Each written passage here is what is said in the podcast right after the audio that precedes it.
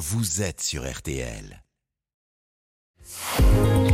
Ah ouais, les pourquoi de l'info, Florian Gazan. Bon, on reste sur la journée internationale des droits de la femme ce matin. Vous allez nous expliquer pourquoi, depuis 1992, cette journée ne concerne plus la Formule 1, dont la saison a débuté, je le rappelle, dimanche. Eh oui, la réponse est simple, hein, Jérôme. C'est parce que c'est en 1992 qu'a eu lieu le dernier Grand Prix auquel une femme pilote a participé. Car figurez-vous, aussi étonnant que ça puisse paraître quand on voit les, les grilles de départ, que la Formule 1 est un sport mixte où femmes et hommes participent aux mêmes compétitions, comme en voile par exemple. Mais alors pourquoi cette absence de femmes Alors pour des raisons aussi fallacieuses que, que phallocrates, hein, les anti-femmes en F1 avancent par exemple qu'elles sont physiquement incapables d'encaisser les accélérations d'une Formule 1 qui peuvent monter jusqu'à 4G.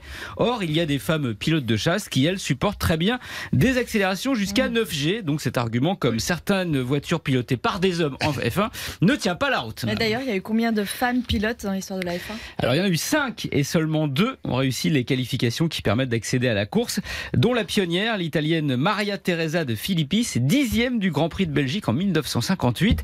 Mais c'est sa compatriote Léla Lombardi à ce jour, la meilleure pilote femme de toute l'histoire de la Formule 1. Pilote. Pilote, pilote femme. Et, et filoute aussi peut-être un peu. Voilà. Et c'est qui euh, cette Leila euh, Lombardi Bah, C'était une fille de boucher née en 1941 et qui à 13 ans conduisait déjà la camionnette de, de papa, surnommée plus tard la tigresse de Turin. Elle veut devenir pilote, alors après être passée par le karting puis des formules inférieures où elle brille, elle finit par décrocher à la force du poignet une chance en Formule 1.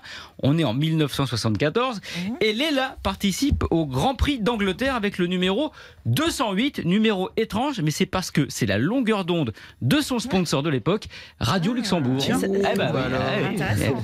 Et ça se passe comment pour elle du coup? Eh ben très bien, mais un problème de boîte de vitesse l'empêche de se qualifier pour la course. Elle va remettre ça et réussir à prendre 12 fois le départ d'un Grand Prix, avec en 1975 au Grand Prix d'Espagne une sixième place qui lui rapporte un demi-point, car suite à un violent accident, la course est interrompue et la distance parcourue insuffisante pour obtenir l'ensemble des points, ce qui fait de Léla Lombardie à ce jour la seule femme à avoir marqué des points de toute l'histoire de la Formule 1, c'est-à-dire en 72 ans. Elle n'a pas pu faire mieux. Non, car elle n'a jamais eu la chance d'accéder aux meilleures voitures et ça compte quand même hein, pour gagner en Formule 1.